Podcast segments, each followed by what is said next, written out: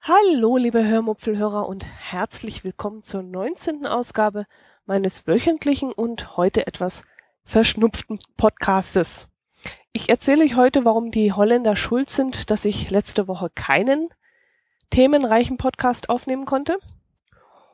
Außerdem stelle ich euch zwei angetestete Alternativen zu WhatsApp vor. Und äh, weil sie zurzeit so schön blühen, erzähle ich euch noch etwas über meine Orchideen. Viel Spaß beim Hören. Mm, ja, wie ihr unschwer erkennen könnt, bin ich etwas verschnupft, aber das soll mich natürlich nicht davon abhalten, auch heute wieder einen kleinen Podcast aufzunehmen. Es wird sogar etwas länger, weil wie gesagt, letzte Woche habe ich euch ja mit Konserve unterhalten und diese Woche ist doch einiges passiert, was ich euch berichten kann. Ja, letzte Woche habe ich euch ja wirklich nur Konserve geliefert. Ich hatte euch ein Interview eingespielt, das ich im Frühjahr 2013 mit einer Allgäuer Apothekerin zum Thema Zecken geführt habe. Ich hoffe, dass dieses Interview euch trotzdem gefallen hat und äh, vor allem nicht verängstigt hat, denn äh, so ist es, glaube ich, Ingo vom Podhorst Podcast gegangen, der mit ähm, der mir einen Kommentar geschrieben hat, dass er nun aufgrund dieses Beitrags neue Angstzustände hätte. Glücklicherweise hat er einen zwinkernden Smiley mit hinzugefügt, sonst hätte ich mir wirklich ernsthaft Sorgen um seine Gesundheit gemacht. Aber Ingo hat mich mit seinem Kommentar natürlich auf etwas gestupst, was mir so gar nicht bewusst geworden war. Denn solche Art von Berichte können einen wirklich verunsichern und beunruhigen. Und wenn man ähm, ja auf solche Dinge achtet und solche Berichten, solchen Berichten sehr viel äh, Gewicht gibt, dann ähm, ja, ist man dann vielleicht ein bisschen verängstigt und das möchte ich natürlich nicht und deswegen möchte ich nochmal auf das Thema Zecken eingehen. Über Zecken müssen sich vor allem Menschen Gedanken machen, die viel in der Natur unterwegs sind oder einen eigenen Garten besitzen, in dem sie arbeiten. Unsere Nachbarin hat zum Beispiel mal in, ihrem Mann beim, beim Heckenschneiden geholfen und hat dabei mit den Händen die Wurzeln von Gras befreit. Ihr ist dann eine Zecke von den Händen über den Unter- und über den Oberarm gekrabbelt und hat es sich unter den Achseln gemütlich gemacht. Da ist es schön weich, schön dunkel und schön feucht. Und ja, sie ist dann an Borreliose erkrankt. Also nicht die Zecke, sondern die Nachbarin. Und muss nun immer, wenn sie Anzeichen einer schweren Grippe spürt, zum Arzt, um sich auf Borreliose testen zu lassen. Also das ist eine Krankheit, die immer wieder kommen kann und die muss dann mit Antibiotika behandelt werden. Menschen, die sich nicht in der Natur aufhalten, also Städter, die zum Beispiel nur in urbanem Gebiet unterwegs sind, ein paar Blümchen auf ihrem Balkon stehen haben oder nur mal so in den Hof hinausgehen und es sich dort gemütlich machen, die brauchen sich natürlich kaum Gedanken über Zecken machen. Wer als Städter aber in Parks geht und sich dort in die Wiese setzt, der sollte sich zumindest abends nach Zecken absuchen. Und dann bitte nicht gleich in Panik verfallen, wenn man tatsächlich mal eine gefunden hat. Das ist alles halb so wild. Mit einer guten Zeckenkarte oder ähm, einer Zeckenzange kann man das fiese Ding dann problemlos und sauber entfernen. Beim ersten Mal ist es vielleicht etwas ungewohnt. Man, man, einem wird dann heiß und kalt und man verfällt so ein bisschen in Panik, dass man das blöde Ding da nicht rauskriegt. Aber wenn man so wie ich zum Beispiel schon ein paar Dutzend Zecken aus irgendwelchen Körperstellen gepult hat, dann wird es sogar irgendwann zur Routine. Komplizierte Stellen sind zum Beispiel zwischen den Zehen oder am Knöchel. Also da, wo sich die Haut spannt, ähm, aber eine Kuhle bildet. Da ist es dann gerade mit der Zeckenkarte ein bisschen schwierig. Da wird wahrscheinlich die Zeckenzange besser gehen. Ähm, schwierig ist es auch meines Erachtens zwischen Haaren, also wo Haare sind, mh, hm, Brusthaare. So, da ist es auch schwierig ranzukommen aber im Grunde kriegt man es immer raus. Also mit ein bisschen Geduld und wenn man nicht in Panik verfällt, dann ist das absolut kein Problem. Ich persönlich hebe die Zecke dann immer noch ein paar Wochen in einer alten Filmdose auf.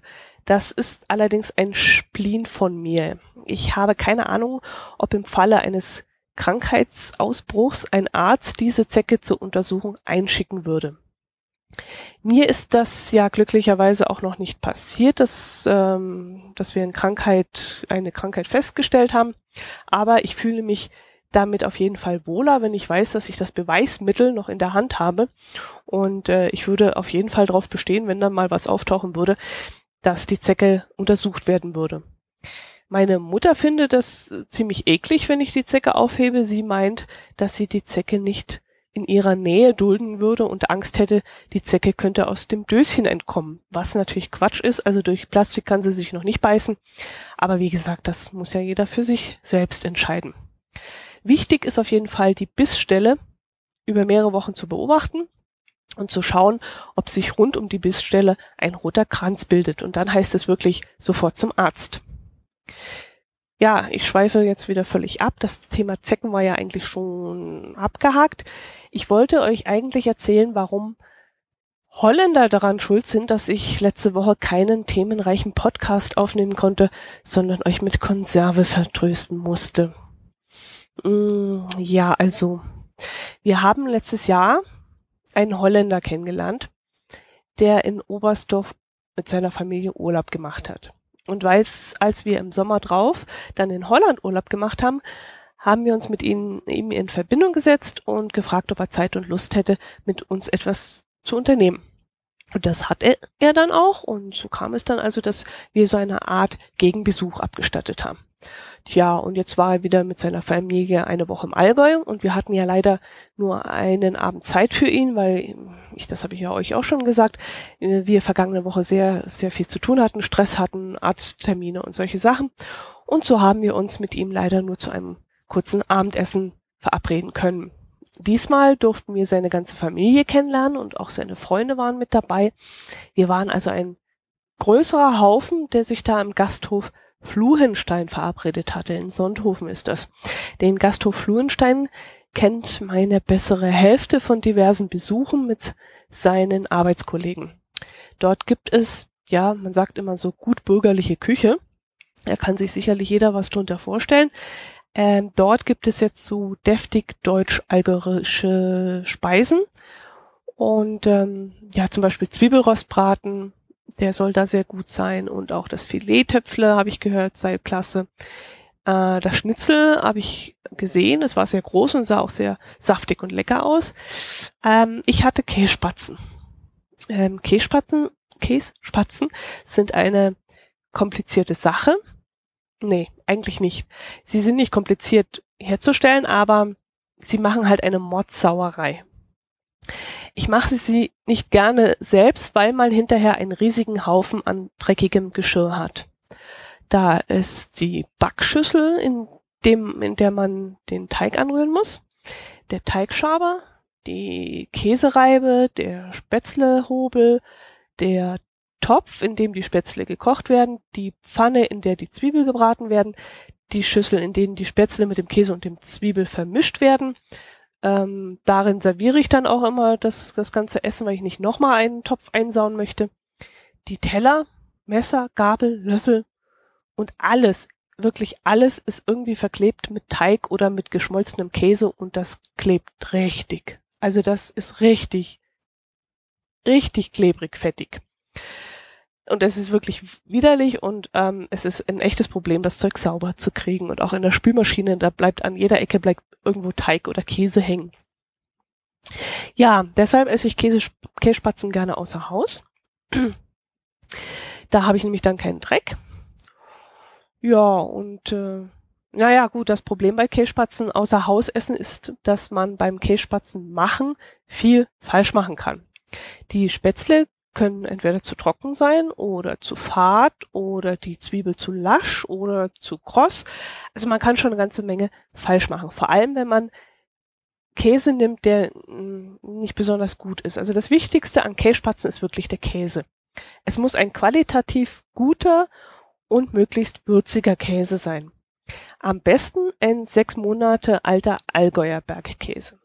Eventuell, und das ist jetzt ein Geheimtipp von mir, mit einem Stück Weißlacker gemischt. Das gibt dann ein ganz tolles Käseverhältnis.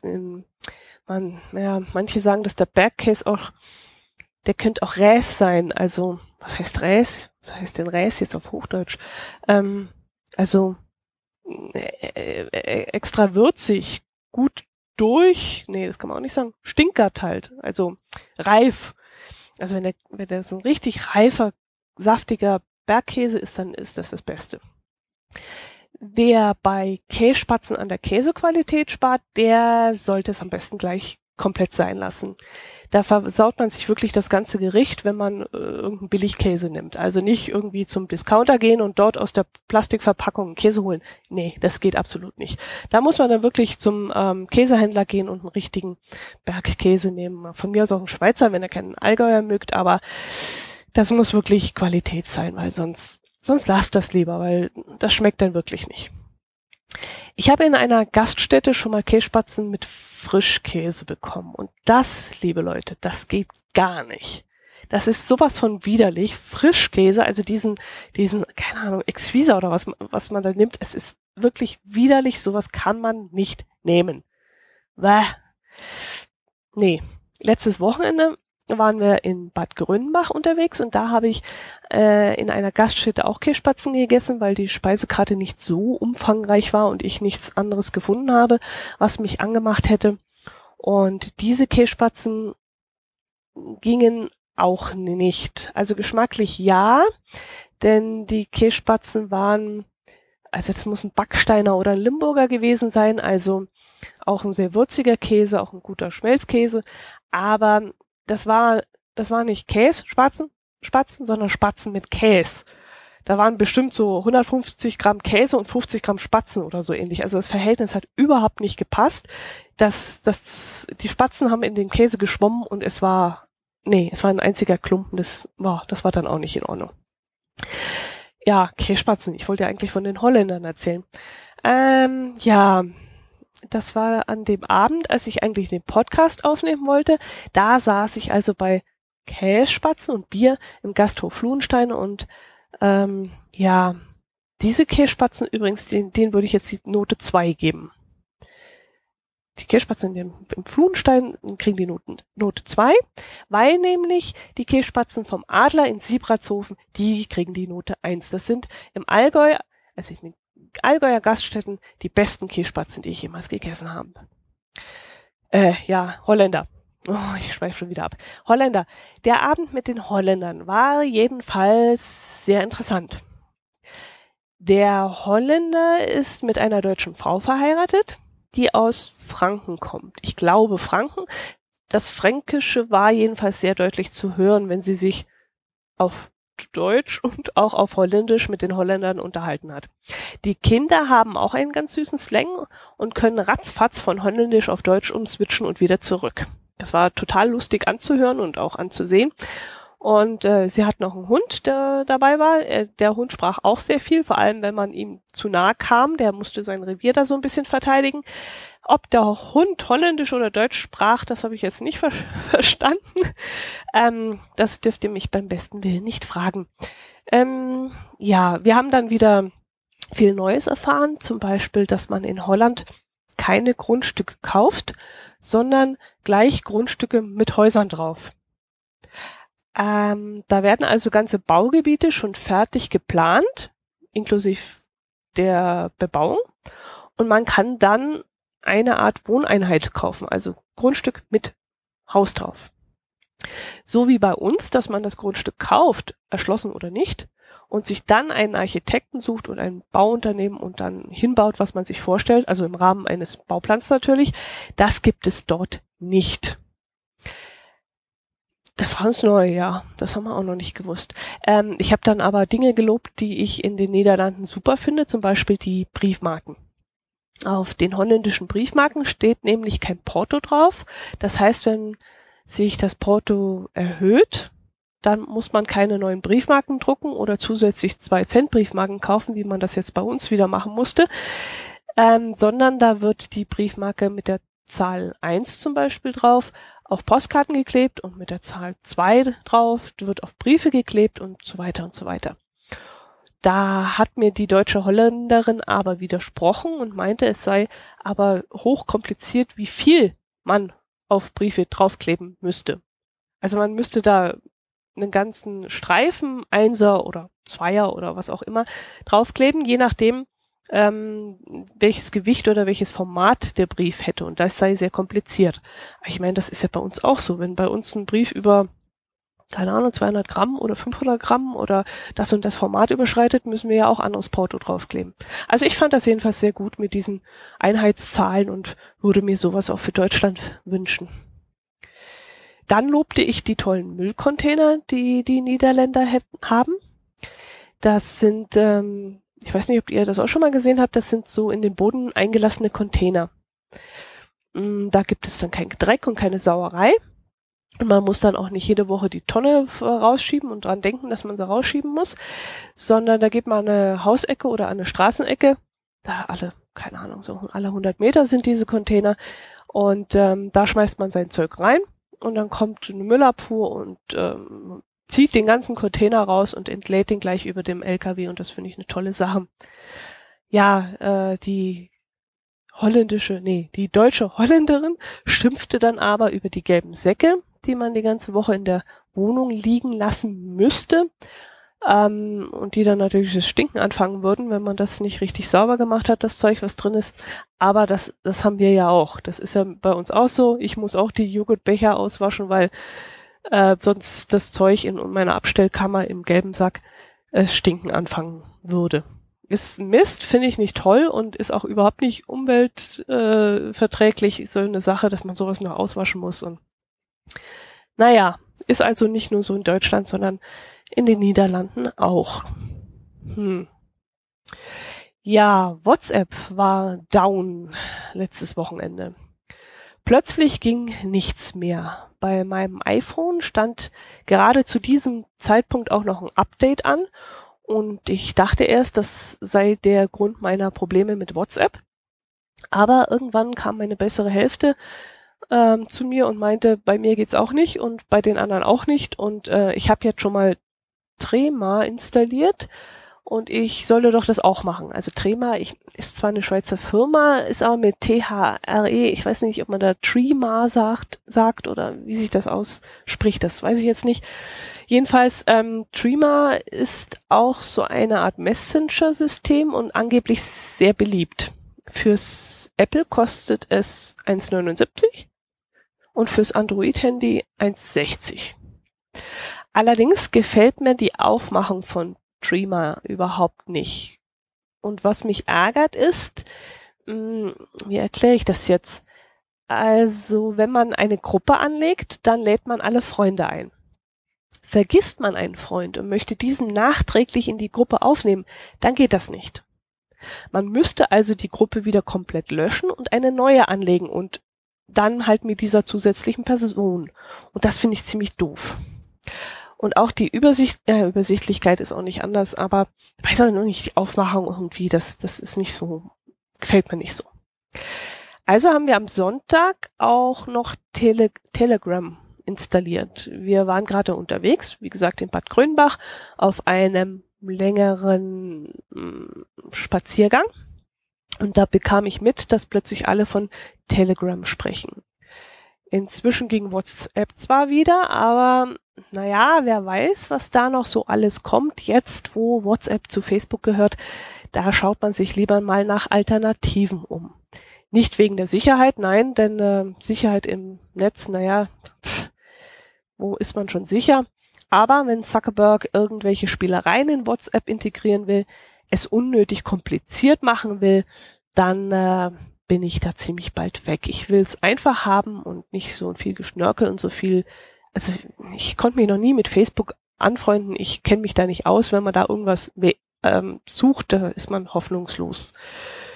Ja, geht gar nicht. Ich habe ähm, Telegram dann gleich unterwegs installiert und äh, trotz Edge ging's doch sehr flott in 0, nix war das Programm installiert und das Anmelden konnte ich auch so nebenher machen. Telegram ist kostenlos und bietet alles, was WhatsApp auch bietet. Aber das Tolle an Telegram ist, dass man es an mehreren Geräten gleichzeitig laufen lassen kann. Und das ging ja bei WhatsApp zum Beispiel nicht. Da hieß es eine Telefonnummer, ein WhatsApp-Empfang, also auch nur ein Gerät. zwei Geräte hieß dann, du brauchst auch zwei SIM-Karten, sprich zwei Telefonnummern. Mein Mobilanbieter stellte mir keine zweite SIM-Karte zur Verfügung und äh, deswegen konnte ich das jetzt immer nur an einem Gerät ähm, anwenden. Ich konnte also meine SIM-Karte aus dem Smartphone rausnehmen und ins Tablet stecken. Da musste ich es dort wieder anmelden. Später habe ich es dann wieder aus dem Tablet rausgenommen, wieder an mein Smartphone und musste es dort wieder anmelden. Das war immer eine riesen äh, Prozedur und hat mir überhaupt nicht gefallen. Ja, und bei Telegram ist es so, dass ich mich mit meiner einzigen Telefonnummer anmelde und zwar mehrmals anmelde auf dem jeweiligen Gerät, auf dem Smartphone, auf dem Tablet, auf dem Desktop, PC oder Laptop. Und ich kann dann überall chatten. Ja, sogar auf dem Desktop-PC oder auf dem Laptop, da kann man das auch verwenden. Und das finde ich klasse, finde ich das. Ähm, okay, aus Sicherheitsgründen habe ich das Telegram jetzt noch nicht auf meinem PC installiert, weil dort doch einige sensible Daten liegen, wie jetzt zum Beispiel meine, ja, meine Bankdaten und solche Sachen wie die Übertragung, das Online-Banking und so ein Kram. Ähm, und da möchte ich jetzt so ein Programm nicht unbedingt drauf haben. Aber ich könnte mir unter Umständen vorstellen, dass ich das irgendwann mal nachhole. Aber da schon mal noch. Das werden wir schon noch sehen. Die Zuverlässigkeit und die Schnelligkeit kann ich noch nicht beurteilen von äh, Telegram. Freunde von uns sagen, die Push-Nachrichten kämen wohl oft zeitverzögert.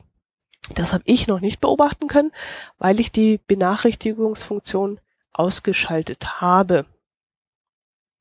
Ich will nämlich meine Ruhe haben. Also entweder chatte ich oder ich chatte nicht. Und wenn ich nicht chatte, dann will ich auch nicht wissen, was da gerade im Hintergrund so los ist und will meine absolute Ruhe haben. Bei meiner besseren Hälfte ist das etwas anders. Er hat sogar den Signalton an und greift dann immer ganz hektisch zum Telefon, wenn wieder eine neue Nachricht reinkommt. Und das, das kann ich überhaupt nicht haben. Das nervt tierisch. Das mag ich nicht. Da könnte ich ausflippen. Denn damit macht man sich ja so ein bisschen zum Knecht seines Smartphones oder seines Messengers, also zum Messenger-Knecht. Und ähm, das möchte ich dann doch nicht sein. Jo, trotzdem ohne Messenger möchte ich auch nicht mehr sein. Ist schon eine sehr schöne und kommunikative, nette Sache. Hm. Orchideen. Eigentlich wollte ich in dieser Folge mit meinem Pinguin, äh, mit meinem Pinguin anfangen. Mein Pinguin, ähm, aber da der noch keinen Namen hat, kann er eigentlich noch etwas warten. Vielleicht fällt euch einer ein, also Name. Falls ihr eine Idee habt, wie mein Pinguin heißen könnte, schreibt mir doch kurz einen Kommentar. Ähm, mein Pinguin hat noch keinen Namen und ähm, wenn er einen hat, dann erzähle ich euch vielleicht, was es mit ihm auf sich hat und ja, dann kann ich euch vielleicht davon erzählen. Aber ohne Namen, ein Pinguin ohne Namen, nee, das geht gar nicht. Ja, bis dahin Pinguin ohne Name. Bis dahin erzähle ich euch einfach vom, von meinen Orchideen. Also, ich finde Orchideen ja total schön, aber ich dachte immer, ich sei zu doof für Orchideen. Jetzt muss ich dazu sagen, dass bei mir alles, was Blüten hat, eingeht. Also grüne Blattpflanzen, Efeus und so weiter, das ist alles kein Problem, das kriege ich hin. Aber wenn man mit, wenn man mir Topfpflanzen schenkt, die Blüten tragen, dann tragen die nur einmal Blüten. Und zwar im Originalzustand, so wie ich sie be bekomme nach der, nach der Schenkung. Nachdem sie einmal verblüht sind, blühen sie garantiert nie wieder bei mir. Das, das ist so. Also, das kriege ich einfach nicht hin. Ja, und Orchideen haben ja jetzt bekanntlich auch Blüten. Und da hatte ich immer einen heiden Respekt davor. Denn es gibt ja für Orchideen so eine Art Pflegemythos dass sie schwer zu pflegen sind, keine nassen Füße bekommen dürfen, dass ähm, ja, dass also die Wurzeln nie im Wasser stehen dürfen. Man müsste sie ähm, ja, direkte Sonneneinstrahlung ist nicht gut für sie, aber sie dürfen auch nicht zu dunkel stehen und was weiß ich noch alles. Ich habe auch oft gehört, dass man die Orchideen aus ihrem ja, Erde ist das ja nicht, äh, Substrat oder was das ist, nehmen soll und die durch die Badewanne schwenken soll. Dann muss man die Wurzeln abtropfen lassen und das Ganze dann wieder einbuddeln nee, nee, echt Leute, nicht mit mir. So ein Hackmack, so ein Hackmack mache ich mit Pflanzen garantiert nicht. Ich bin weder der Knecht meines Handys, noch bin ich der Knecht meiner Pflanzen. Also entweder gedeihen die oder sie lassen es sein. Also Wellnessbehandlung für meine Pflanzen gibt es garantiert nicht. Irgendwann habe ich mal, mich mal getraut und mir mal eine Orchidee zu Testzwecken gekauft. 7,90 Euro im Supermarkt. Diese Einheitsfarben Orchideen, die es in jedem Discounter gibt. Dunkelpink oder helllila, wie man es halt nimmt. Und was soll ich euch sagen? Orchideen lieben mich. Ehrlich. Unkaputtbar. Wir sind ein herrliches Team. Ich gebe ihnen kaum Wasser und sie danken es mir mit, mit Trotzreaktion, glaube ich. Denn sie gedeihen, die gedeihen wunderbar. Sie stehen an einem Fenster auf der Nordseite unseres Hauses in der Küche, kriegen ein bisschen Morgensonne ab, aber mehr nicht. Und inzwischen habe ich drei Stücke, pink, weiß und seit neuestem auch gelb. Mehr haben auf der Fensterbank leider keinen Platz mehr. Sonst käme nämlich noch Bordeaux-Rot hinzu. Das habe ich dem letzten auch im Supermarkt gesehen. Bordeaux-Rot, auch ganz herrlich, ganz tolle Farbe. Ja, zwischendrin lassen sie mal wieder die Blüten komplett fallen. Es geht auch mal ähm, eine Wurzel kaputt, aber das wird dann alles abgezupft oder abgeschnitten und kurz darauf wächst eine neue Knospe oder ein neuer Trieb und alles ist wieder okay. Allerdings sind mit der Zeit die Blüten immer kleiner geworden bei meinen Pflanzen. Und da wollte ich dann mal Orchideendünger kaufen. Ähm, was hat denn der gekostet? Ich glaube, die billigste Flasche, 250 Milliliter waren das, sollten aber 10 Euro kosten. Und der Florist hat mir sogar äh, Dünger empfohlen, der 22 Euro gekostet hat. Ich weiß aber nicht mehr, ob das jetzt ein Liter war oder 500 Milliliter. Das mh, hm, nagelt mich da nicht fest, das weiß ich jetzt wirklich nicht mehr. Aber wie soll ich denn ein Liter oder 500 Milliliter Dünger aufbrauchen? Das reicht ja bei mir zehn Jahre. Ähm, das bekomme ich nie alle. Jetzt hat eine Freundin mir einen Rest aus ihrer Flasche gegeben und damit habe ich jetzt mal über drei Wochen hinweg gedüngt. Ich gebe nämlich jede, jede Woche nur so ein Schnapsglas voller Wasser in die Pflanzen rein und äh, mehr bekommen die ja nicht von mir zu trinken. Und auf ein Schnapsglas Wasser eine Kappe voll Dünger verteilen ist etwas mühselig. Da bräuchte ich so eine Art Pinpette oder sowas, um so fein dosieren zu können. Also habe ich eine Kappe Dünger in eine Gießkanne gegossen und dann halt Wasser drauf und damit dann über drei Wochen hinweg meine drei Orchideen gegossen. Und das hat wunderbar funktioniert. Die Blüten sind wieder schön groß geworden und es gibt noch mehr Knospen als vorher. Ja, ähm, so, ja, jetzt ist es Schluss, jetzt Schluss, aber absolut. Das ist schon wieder viel zu lange geworden, wenn ich das jetzt so sehe. Ähm, denkt bitte an den Namen für meinen Pinguin. Wenn mein Pinguin keinen Namen bekommt, dann verrate ich auch nicht, was es damit auf sich hat. So, das habt ihr nur davon. Ich wünsche euch eine, ein schönes Wochenende, eine schöne Woche und hm, hört doch nächste Woche wieder bei mir rein. Ich würde mich freuen. Macht es gut. Tschüss.